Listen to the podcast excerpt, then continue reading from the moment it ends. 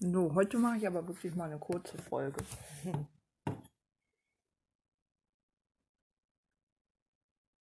Ich muss auch recht bald ins Bett. Ich habe zwar morgen Spätdienst, der wie immer erst um 14 Uhr anfängt, so dass ich erst um 12 Uhr losfahren muss. Das heißt, es reicht locker aus. Wenn ich so um spätestens 11 Uhr aufstehe, habe ich eigentlich sogar noch Zeit, ein bisschen was zu essen. Und das werde ich auch wieder tun. Heute habe ich nämlich erstmal schön ausgeschlafen mit, ähm, mit meiner Schlafbrille und meinem Kopfhörern, äh, Kopfhörern, meinem Gehörschutz. Und dabei richtig schön. Also ich habe echt nichts mitbekommen von irgendwas. Es war richtig geil. Richtig gut ausgeruht heute. Ja, dann habe ich nach dem Aufstehen erstmal echt, ich glaube, fast vier Stunden mit Christian telefoniert. Fuck. Ja, und dann war es irgendwann Nachmittag und ich war immer noch nicht angezogen. Hab das dann mal nachgeholt. Ey, gammeliger als ich ging's heute echt nicht. Voll krass. Alter, ich muss die Telefonate mit Christian irgendwann mal ein bisschen eingrenzen.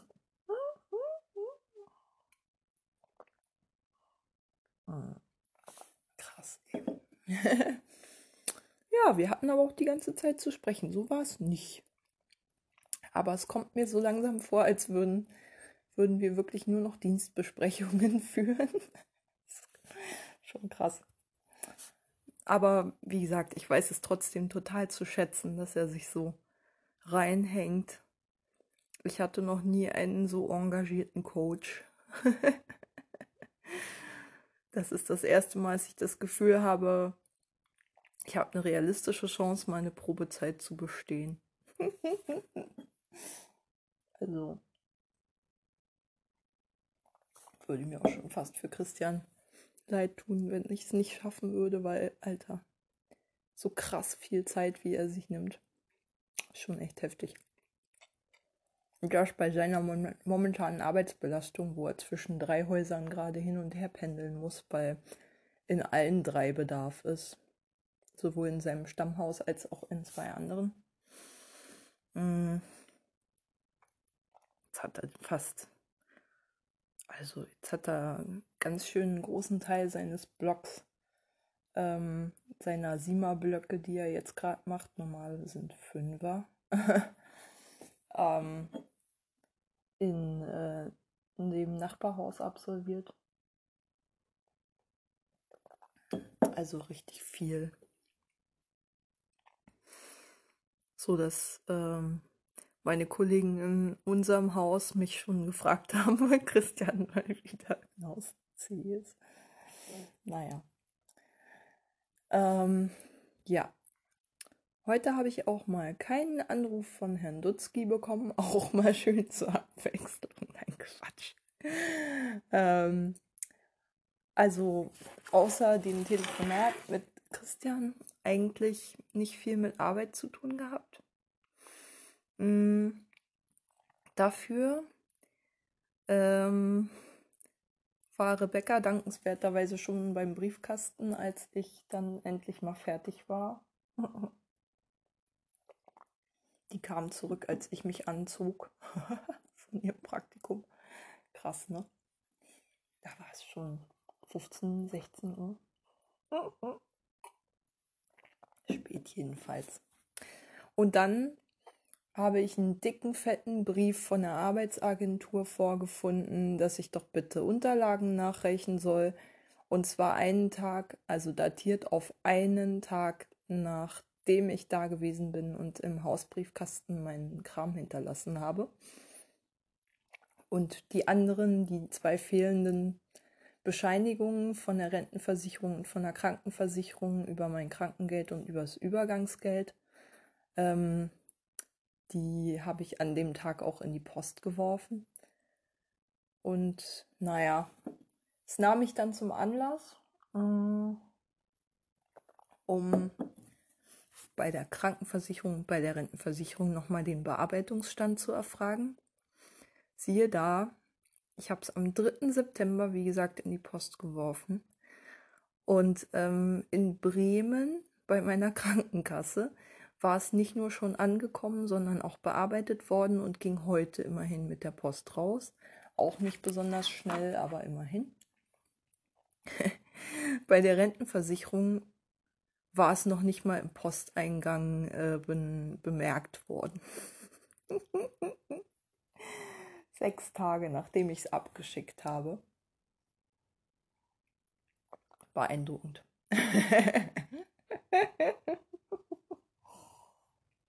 Ob die Briefkästen auch nur vom Homeoffice aus leeren, ich weiß es nicht. Jedenfalls habe ich dann wenigstens mal erfragt, wie es vielleicht ein bisschen schneller gehen könnte. Und habe dann einfach einen Scan des Bescheides, also dieses Formulars, an äh, die mir mitgeteilte E-Mail-Adresse geschickt und hoffe, dass es jetzt wenigstens mal bearbeitet wird. Bitte, bitte. Ich habe alle erforderlichen Angaben natürlich reingehauen und hoffe jetzt, dass das einfach mal klappt. Und ähm, bei der Arbeitsagentur, also in der, in der bundesweiten Arbeitsagenturnummer, äh, ist seit März das gleiche Problem, nämlich wenn man anruft, wird man nicht mal in die Warteschleife gesteckt, sondern spontan wieder rausgeschmissen, nachdem man seine Angaben gemacht hat und seine Kundennummer genannt hat und den ganzen Kram, sein Anliegen genannt hat, bla bla bla. Dann schmeißen die einen nämlich so nach ungefähr fünf bis zehn Minuten Telefonat, nee, fünf Minuten Telefonat ähm, raus. Also mit Bandansage, ne? Telefonat mit Bandansage und Abfragen. Die haben da also mittlerweile seit einem halben Jahr Serverprobleme, die sie nicht in den Griff bekommen. Und das in einer Zeit, in der ja bekanntlich viele Leute Kurzarbeitergeld beantragen müssen über die Arbeitsagentur. Also mir ist es ein absolutes Rätsel, oh, wie diese Leute an ihre Kohle kommen sollen.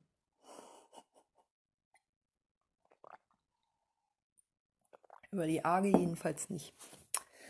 Weil, wie gesagt, konsequent nicht zu erreichen. Die Hotline ist dicht. Persönlich kann man da ja auch nicht aufschlagen wegen Corona. Man muss immer auf eine persönliche Einladung warten, aber ja klar, man kann online irgendwie, wenn alles funzt, ähm, Kontakt aufnehmen, aber auch das hat ja so seine Grenzen. Weil ich zum Beispiel von meinem Arbeits, ähm, also von meinem Betreuer eine Einstellung bekommen habe, dass ich zwar Anträge online stellen kann, aber zum Beispiel keine Bescheide oder ähnliches oder irgendwelche Unterlagen hochladen kann. Diese Funktion ist bei mir in meinem Online-Kundenkonto ähm, deaktiviert, sodass ich für dieses wenigstens ähm, per Post den ganzen Scheiß schicken muss mit der bekannten Bearbeitungsdauer von, ich glaube, zwei Wochen, bis die überhaupt mal ihren Brief, also ihren Briefkasten sichten. Der Pförtner meinte jedenfalls, dass es dann so ungefähr eine Woche dauert, bis, äh, im, bis erfasst ist, was ich da in den Briefkasten geworfen habe. Der hatte mir das dankenswerterweise zusammengetackert an dem Tag, an dem ich die Unterlagen vorbeigebracht habe. Oh. Also im Prinzip fehlt jetzt eigentlich nur noch das, wofür ich nichts kann, weil die Formulare hatte ich ja vorher nicht, die für die Rentenversicherung und für die Krankenversicherung. Ich habe die auch sofort an beide zuständigen Stellen geschickt, aber wie gesagt, was kann ich dafür, wenn die ihre Post nicht bearbeiten? Ehrlich. kam ja noch der nette Drohsatz in dem Brief. Aufforderung zum Mitwirken, Sie sind in der Zeit nicht kranken- und rentenversichert, bla bla. Rentenversicherung ist mir ja Wumpe, aber Krankenversicherung schon nicht. Das ist mir halt auch bewusst, aber was kann ich machen, wenn hier nichts arbeitet in Deutschland? Niemand arbeitet gerade, ich kann es doch nicht ändern. Außer mir anscheinend. Ähm, ja, alle öffentlichen Stellen kollabieren so langsam vor sich hin und man kann ihnen dabei zugucken, wie es jeden Tag ein bisschen schlimmer wird und durch Corona nochmal rasant gesteigert ist, die Dysfunktionalität der deutschen Behörden. Einzig meine Krankenkasse scheint ja wenigstens noch ein paar Strukturen aufrechterhalten zu können. oh Mann, ey. Deprimierend. Ja, da habe ich mich ewig drüber aufgeregt. Aber was soll's. Und furchtbar viel Zeit damit verschwendet. Ähm, ich mich an die andere ungeliebte Aufgabe gesetzt habe, auf die ich genauso wenig Bock hatte, nämlich meinen Dienstplan zu schreiben für November den meine Kollegin bis zum ach, 17. September haben wollte oder sowas. 16., 17. jedenfalls noch eine gute Woche ist hin. Ja, und da wollte ich mich heute mal dran setzen. Ich habe ja noch nie einen Dienstplan geschrieben und habe das so leidlich gemacht und ich bin auf genau die Sollstundenzahl gekommen. Also ich habe den so geplant, dass ich genau auf meine Sollstundenzahl komme. Aber ich wette, ich werde sowieso noch aus dem Frei geholt. Das heißt, es wird sowieso eher Überstunden geben, aber ich habe jetzt erstmal nicht damit kalkuliert, sagen wir es mal so. Schauen wir mal. Und dann, ob die, der wird sowieso nicht so durchgehen, das ist mir auch vollkommen klar, aber naja. Auf jeden Fall habe ich alle formalen Anforderungen erfüllt. Also ich habe mich jetzt nicht um die Frühdienste gerissen, wie sich jeder denken kann, sondern ganz überwiegend Spätdienste gemacht. ähm, ich mache ja schon im Oktober so viele Frühdienste, weil fünf am Stück halt. Ähm, vielleicht in der ersten Oktoberwoche so ungefähr. In der ersten vollen Oktoberwoche, weil die erste Woche, in der der Oktober anfängt, da ist ja, glaube ich, noch September im ersten Teil. So blöder Monatsübergang. Naja. Ähm, ja, sind schon drei Wochenenddienste dabei. Darunter auch zwei mit 9,75 Stunden. Mal schauen, man die mich arbeiten lässt. Keine Ahnung. Und ich habe natürlich versucht, mich da einzutragen, wo jetzt noch nicht so viele Leute stehen. Hatten sich aber auch bei weitem noch nicht alle Kollegen eingetragen. Ja, und dann Müssen wir mal gucken. Ne? Ist ja mein erster Versuch, einen Dienstplan zu schreiben, wer weiß. Da kommen bestimmt noch ein paar Feinheiten dazu. Außerdem öh, habe ich ja noch ähm, Urlaub. 7,5 Tage, hm, glaube ich. Ah, 5 Stunden pro Arbeitstag. Ich muss ja immer alles in Stunden umrechnen, daran muss ich mich noch gewöhnen. Ein Arbeitstag hat bei mir ja fünf Stunden. Wenn man von meiner Sollarbeitszeit ausgeht, was 25 Stunden pro Woche sind. Also klar, deswegen fünf Stunden pro Tag. Und ähm, ja, schauen wir mal. Schauen wir mal. Mir kommt es ganz schön viel vor, aber ich guck mal, wie das so ist. Ich habe auf jeden Fall auch Wochen, in denen ich drei Tage, äh, also in denen ich vier Tage frei habe und nicht nur drei, wie ich eigentlich Minimum haben wollte. Mm, ja, schauen wir mal. Wie sich das anfühlt, im Schichtsystem zu arbeiten. Also ich sag mal, es wird nicht halb so dramatisch sein, wenn ich halt die Freiheit bekomme, wirklich überwiegend Spätdienste zu arbeiten. Und in dem Team sind eigentlich die Frühdienste auch ganz gut abgedeckt, überwiegend scheint mir. Also ist jedenfalls nicht so ein krasser Engpass, habe ich den Eindruck. Naja, schauen wir mal. Schauen wir einfach mal. Ja, was habe ich noch gemacht? ähm, ach ja, meine Mitbewohnerin auf den neuesten Stand gebracht. Und äh, ihr meine Pitch Perfect Trilogie ausgeliehen, die gestern angekommen ist. Beziehungsweise die vorgestern schon angekommen ist, aber die ich gestern erst abholen konnte von meinem Nachbarn, dem ich ja so ewig gequatscht habe. Ähm, ja, sie hat sich sofort gefreut, sie hat sich total gefreut. Das war schön, dass ich heute jemandem eine Freude machen konnte. Ähm, ja, was noch? Ich habe heute, ja, sehr spät angefangen zu essen, aber ich habe geschafft, eine, meine Gemüsesuppe, meine wirklich hardcore Schonkost Gemüsesuppe, an der wirklich nur, wie ich ja glaube ich gestern schon erzählte, Butternut-Kürbis, Kartoffeln, Möhren, Süßkartoffeln und eine Fenchelknolle dran waren. War da noch was? Nö. Ähm,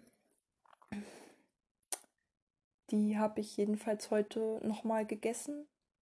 Für morgen ist auch noch eine Portion da. Dann ist sie alle. Ist auch gut so. Dann koche ich neue Kürbissuppe, glaube ich, nochmal. Weil ich habe noch einen großen Butter Butternut-Kürbis.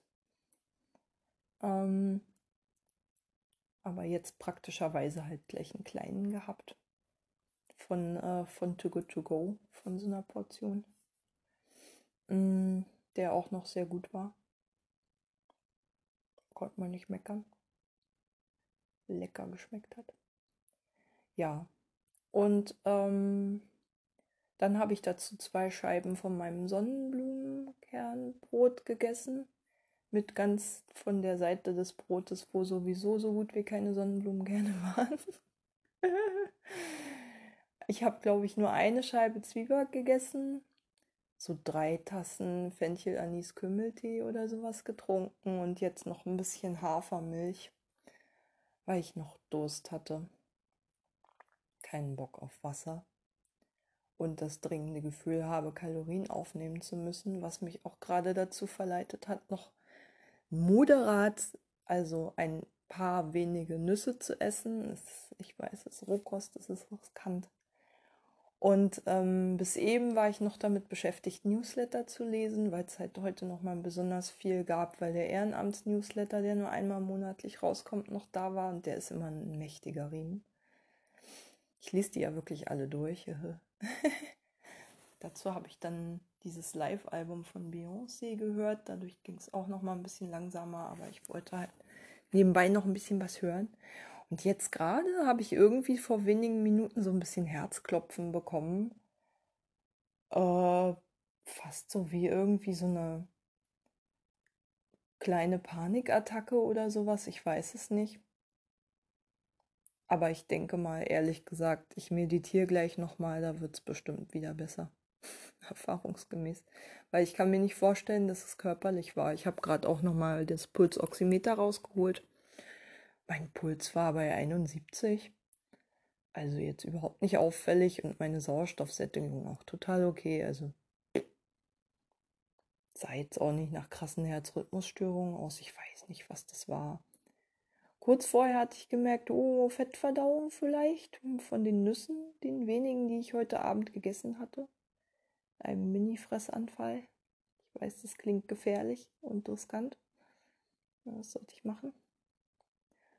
Ja, ansonsten, ich glaube, das Thema Kaufsucht werde ich wirklich mal in einer Folge echt behandeln müssen, weil ich habe heute schon wieder echt viel Geld ausgegeben. Und zwar, Moment, ich muss mal durchgehen, was ich heute gekauft habe. Ich habe heute gekauft von Joachim Meyerhoff diese, diese fünfbändige Serie mittlerweile über seine Biografie ähm, ein Schauspieler und Autor, der auf einem Psychiatriegelände aufgewachsen ist, so wie ich. Allerdings sein Vater war da, glaube ich, Arzt, äh, Chefarzt sogar, möchte ich meinen. Aber nichtsdestotrotz, das äh, ist ja eine besondere Atmosphäre, auf so einem Gelände aufzuwachsen. Und da ich ja gerade in diese Arbeit gehe, in die ich halt gehe, wollte ich mich damit eigentlich ein bisschen intensiver auseinandersetzen, was das so mit einem machen kann wenn man von klein auf mit schwerst mehrfach behinderten Menschen zu tun hat. Mm. Also ich setze das jetzt mal einfach gleich, ne? Das wird schon Schnittmengen da geben. Ähm und äh, außerdem hat er, glaube ich, auch viel nach künstlerischem Ausdruck für seine Persönlichkeit gesucht. Scheint ein sehr suchender Mensch zu sein. Ähm, und was mich halt wirklich fasziniert hat, ich habe eine Rezension gelesen im Deutschland Funkkultur über dieses neue Buch, das gerade jetzt vor 44 Minuten rausgekommen ist, am 10. September, ähm, wo er nach einem leichten Schlaganfall wieder lernen musste, also quasi sich rehabilitiert hat und diesen Weg zurück in sowas ähnliches wie eine Normalität beschreibt. Und ähm, das fand ich besonders spannend. Einfach, weil ich ja, hm, weil es ja im Prinzip auch für Pflegende eine spannende Perspektive einfach ist. Wie jemand so lernt nach und nach seinen Körper wieder an, also seinen Körper wahrscheinlich ganz neu erfährt und überhaupt erst wieder neu kennenlernen muss mit den Besonderheiten, die durch den Schlaganfall entstanden sind und dann langsam wieder versucht, sich an seine alte Normalität ranzurobben. Also das finde ich, wie gesagt, aus Perspektive von jemandem, der sich jetzt mit Pflege beschäftigen muss, einfach mal eine, eine wahnsinnig spannende Geschichte. Und äh, der Rest der Biografie fiel mir auf, war auch ganz spannend. also, der scheint einiges mit mir gemeinsam zu haben. Also, wie gesagt, auch so ein Sinnsucher, wie ich, glaube ich. Auch jemand, der sich nicht mit vorgefertigten Antworten abspeisen lässt und immer auf der Suche nach seiner Individualität ist.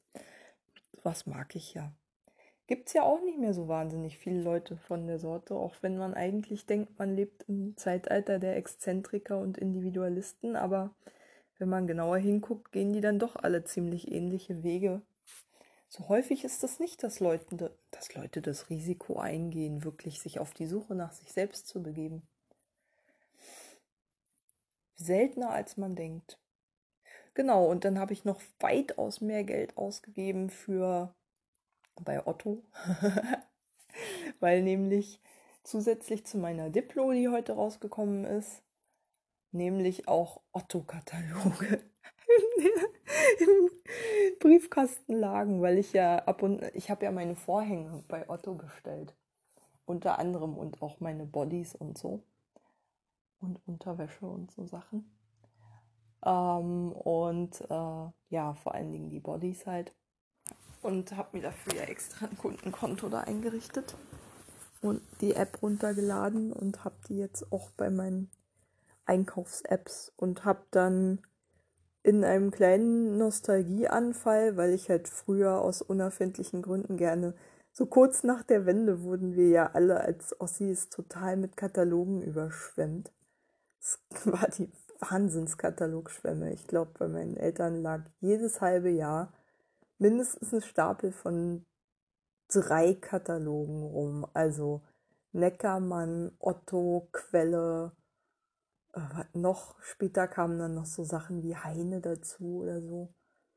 Und ich bin halt mit den Dingern groß geworden. Ist immer noch. Ja, Weltbild sowieso. Damit wurden wir halt wirklich echt zugeschissen. So richtig krass. Richtig aggressiv zu, verm zu vermarktet. Also richtig aggressiv angeworben. Ähm, wir Ossis, weil wir noch keine Ahnung vom Kapitalismus hatten und von Preisvergleichen keine Ahnung hatten und die Qualität nicht einschätzen konnten und sowas und uns dann natürlich für viel zu viel Geld irgendwelchen Quatsch haben auf, aufschwatzen lassen. Und siehe da, ja, heute habe ich auch wieder mir Sachen aufschwatzen lassen, wie zu tiefsten 90er Jahre Zeiten.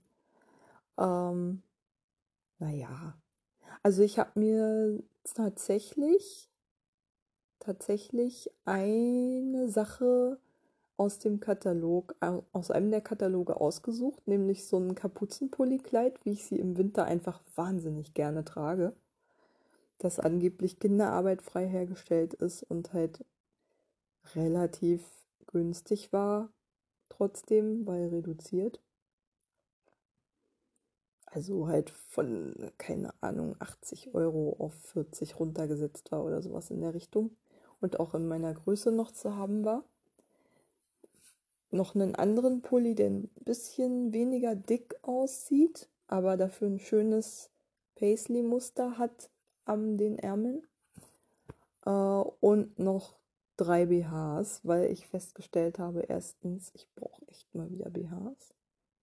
Ich versuche ja gerade so eine Generalüberholung meiner Unterwäschebestände zu machen. Ich habe irre viele Socken weggeschmissen, auch löchrige Unterhosen, von denen ich einige hatte, weggehauen, großzügig. Äh, nach, weiß nicht, 15, 20 Jahren teilweise. Und mit meinen BHs sieht es auch nicht so viel schöner aus. Da habe ich zwar vor fünf Jahren mal ein paar neue Sachen gekauft, aber halt auch so eher im Ausverkauf. Das heißt, das sind dann Sachen, die dann halt ein bisschen eng sitzen zum Beispiel, die ich nicht immer tragen kann. Gerade wenn ich es mit dem Magen habe, kann ich halt keine Bügel-BHs tragen. Das ist das Ding. Und ähm, ne, da ich ja öfter mal nervositätsbedingt so ein bisschen Probleme mit dem Magen habe, und gerade jetzt auch damit rechne, so in so einer Übergangsphase mit einer spannenden neuen Lebensphase, neuem Job, tralala, dass das durchaus immer mal wieder auch auf den Magen schlagen konnte, dachte ich mir, wäre es jetzt ganz gut, wenn ich ein paar bügelfreie BHs, die so sitzen wie ein BH, den ich seit ich 14 bin habe. Ich glaube, das ist der erste BH, den mir meine Mutter damals noch gekauft hat von Sloggy. Und das ist so einer aus so einem Mikrofaserzeug, der wirklich keinen Bügel hat und absolut ähm, locker sitzt und auch nichts hält. Aber von der gleichen Firma habe ich mir einen bestellt, der ein bisschen enger anliegt und halt nicht so verstellbare dünne Trägerchen hat, sondern welche, die halt schon ein bisschen breiter sind, dadurch nicht so viel rutschen und auch ein paar Einlagen hat, damit halt nicht ständig die Nippel durchgucken, wenn man Pech hat. Ähm, und dann noch zwei Sport-BHs oder besser gesagt Sport respektive Dingsbums-BHs. Ich habe gerade in der Reha festgestellt, dass eigentlich die Sport-BHs, die ich habe, alle das Problem haben, dass die meine Körbchengröße nicht widerspiegeln, weil ich habe halt quasi 70C oder sowas.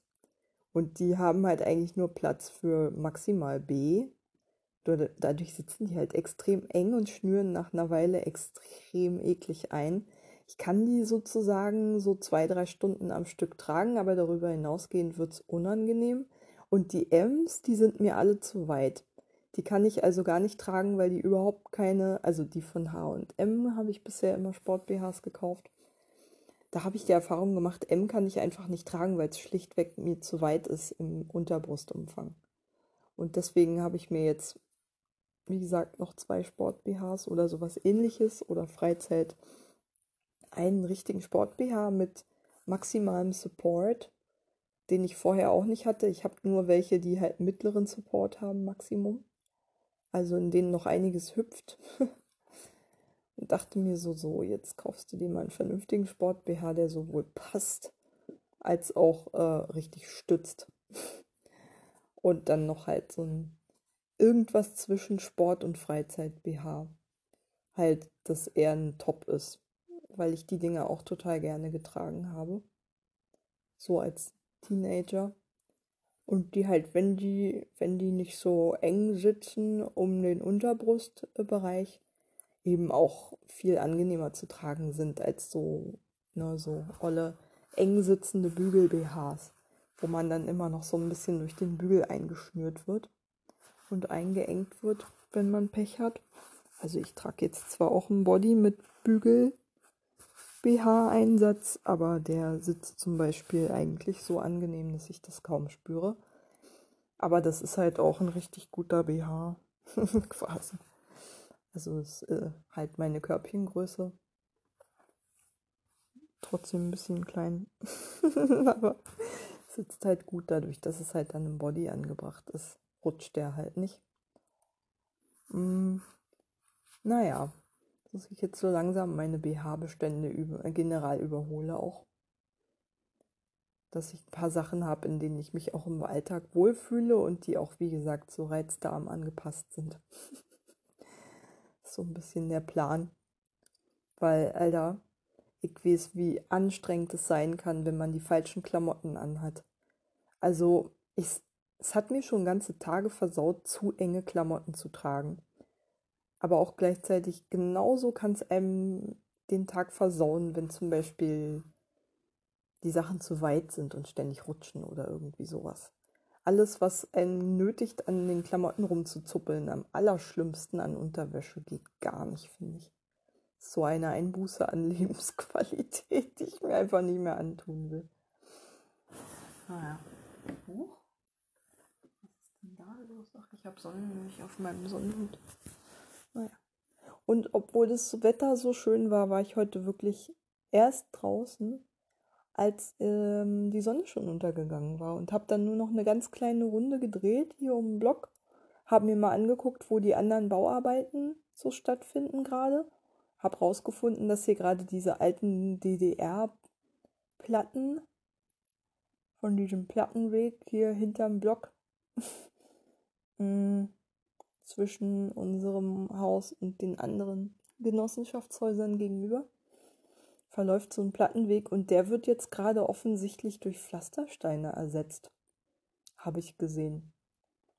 Weil ich frage mich schon die ganze Zeit, was sind denn das für Bauarbeiten und habe bisher noch nicht so richtig rausfinden können, weil ich auch zu faul war, wirklich mal dezidiert nachzugucken, was das eigentlich ist. Wobei ich sagen muss, die haben heute todsicher auch wieder gearbeitet, aber ich habe nichts davon gehört, weil meine Ohrstöpsel drin geblieben sind, die ich beim Schlafen getragen habe und meine Schlafmaske mich ja auch noch mal wesentlich müder macht. ja. Naja. Und morgen steht eigentlich an einfach nur, wie gesagt, Spätdienst. Das heißt, ich werde wieder irgendwann so gegen 23 Uhr wieder zu Hause sein, nehme ich mal an. Und dann bestimmt auch nicht vor zwei ins Bett gehen, wie ich mich kenne, weil ich ja immer so lange brauche, um wieder raus irgendwie so wieder runterzukommen. Naja, da bin ich jetzt schon mal im Rhythmus drin. Fuck ey. Fuck ey. Ich hoffe ehrlich gesagt sehr, dass es mir nicht krumm genommen wird, wenn ich ganz überwiegend Spätdienste arbeite. Ganz ehrlich. Weil das ist halt schon irgendwie mein natürlicher Rhythmus. Ich kann es ja nicht ändern. Also schön ist, wenn ich ab und zu meinen Frühdienst dazwischen habe, damit ich nicht ganz verlerne, früh aufzustehen und vor allen Dingen auch nicht zu extrem in diese Nachtdienstrichtung rutsche, in die ich gerade rutsche. Ähm, so ein bisschen. ähm, aber doll übertreiben will ich es damit auch wahrlich nicht. also mir reicht's, wenn ich so also im November habe ich mir ja quasi drei Dienste eingetragen, die jeweils vor 9 Uhr stattfinden. Und auf die ab 6 Uhr Dienste habe ich dankend verzichtet. Selbst wenn ich von Steglitz ausfahre, habe ich da keinen Bock drauf. Ganz ehrlich. oh Gott. Ja. Das wird ja sowieso interessant, weil die Frühdienste dann bestimmt nochmal ganz anderen Zeitdruck haben wenn die Bewohner nicht pünktlich ins Bett gehen um die und die Uhrzeit, dann geht ja nicht die Welt unter. Aber wenn sie nicht pünktlich für die Fördergruppen fertig sind, dann schon. Aber gut, ich bin ja gerade quasi unter äh, erleichterten Bedingungen in der Hinsicht dann im Frühdienst, weil es müssen ja immer wesentlich weniger Bewohner pro Tag fertig gemacht werden als unter Normalbetrieb, wo sie ja alle bis auf einen täglich zur Fördergruppe gebracht werden. Immer zur gleichen Uhrzeit und früh halt. Und das ist natürlich, das, das wird nach Corona irgendwann, wenn die Fördergruppen wieder ganz normal öffnen sollten und so stattfinden, dass sie halt nicht mehr in möglichst kleine, kleine Gruppen gestaffelt werden, äh, dann auch nochmal interessant. Aber gut, das wird ja da ist meine Probezeit schon längst vorbei. Insofern erlebe ich jetzt wahrscheinlich noch relativ entspannte Frühdienste. Das ist wahrscheinlich das einzig Gute an Corona. So. Scheiße, eben nicht zynisch. Ja, ist ja so. Naja. Und ich habe mit Christian nochmal darüber geredet, über diese Angst, Corona einzuschleppen. Er meinte so, er kennt es, aber irgendwann muss man da mal so ein bisschen. Klar, man darf nicht leichtsinnig werden. Er zum Beispiel fährt gerade grundsätzlich keine Öffis, aber was ich interessant fand, als ich ihm erzählt habe, dass, die, äh, dass der VBW gerade ähm, an den Wochenenden im September, und zwar an sämtlichen Wochenenden zum Beispiel, Einzelfahrscheine zu Tageskarten umwidmen lässt, sodass sozusagen ein Einzelfahrschein zum Beispiel wie eine Tageskarte gilt. Oder ähm, Fahrscheine, die halt nur zwei Tarifgebiete abdecken, halt das andere Tarifgebiet auch mit zusätzlich abdecken und sowas. Ähm, da hat er wieder Interesse bekommen Öffi nutzen. Also so ganz felsenfest scheint das dann auch nicht zu stehen bei ihm. Und ich habe ja neulich auch seit Ewigkeiten mal wieder eine unnötige Fahrt mit den Öffis gemacht und gleich ein furchtbar schlechtes Gewissen gehabt. Das war ja am Samstag, wo ich diese Bauchbeschwerden bekommen habe, dieses Magen-Darm-Zeugs, äh, wo ich mich dann ja auch krass überfressen hatte. Einfach nur, weil ich zu Lotti Panton Macrons holen war und in der Schlossstraße in meinem Müsli-Laden noch Müsli geholt hatte. Ach je, das war die Quittung. Fatum. Naja, ähm, wie auch immer. Ich glaube, ich mache jetzt langsam Schluss, bevor ich jetzt wirklich mich mal wieder verquatsche und meditiere noch eine Runde. meditiere noch eine Runde. mal gespannt. Ich glaube, meine Meditationssitzung heute geht darum, wie man damit umgeht, beziehungsweise was man machen kann, wenn man eigentlich gar keine Zeit zum Meditieren hat. Und wie man damit umgeht, wenn man nur unregelmäßig meditiert. Naja, ein nicht unrelevantes Thema für mich. Ich habe ja auch gemerkt, dass ich manchmal sogar schon zu krank zum Meditieren war, am Samstag zum Beispiel. Da wäre jede Stimme, die auf mich einquatscht und wenn sie noch so beruhigend gewesen wäre, einfach zu viel gewesen. Ich habe es ja ausprobiert. Ich habe gemerkt, das war einfach zu viel neuronales Feuer, zu viel Reiz. Es ging wirklich nur in langsamem Tempo lesen, ohne irgendwas dabei zu tun. Weil ich mache ja sonst immer noch irgendwas nebenbei, Musik hören oder ähnliches. Da habe ich dann erstmal gemerkt, wie viel ich mir normalerweise so neuronal auch zumute. Krass. so, jetzt mache ich aber wirklich mal Schluss und gehe jetzt meditieren und dann ins Bett. Gute Nacht.